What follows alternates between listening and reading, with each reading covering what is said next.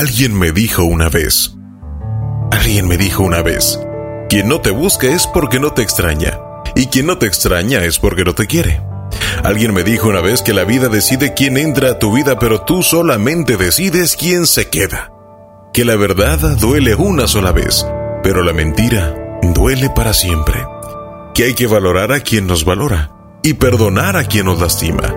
Porque aquel que te lastima al final te hace más fuerte.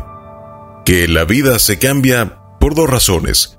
Cuando ya se ha sufrido demasiado o cuando se aprendió lo suficiente que si alguien no llegó contigo a tu presente es porque nunca estuvo en tu pasado, que quien te critica te hace importante y quien te envidia te hace valioso.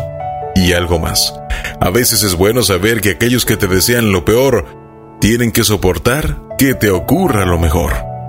Por eso, quiérete, ayúdate, cuídate, sonríete, escúchate, aconsejate, apóyate y sobre todo, ámate mucho.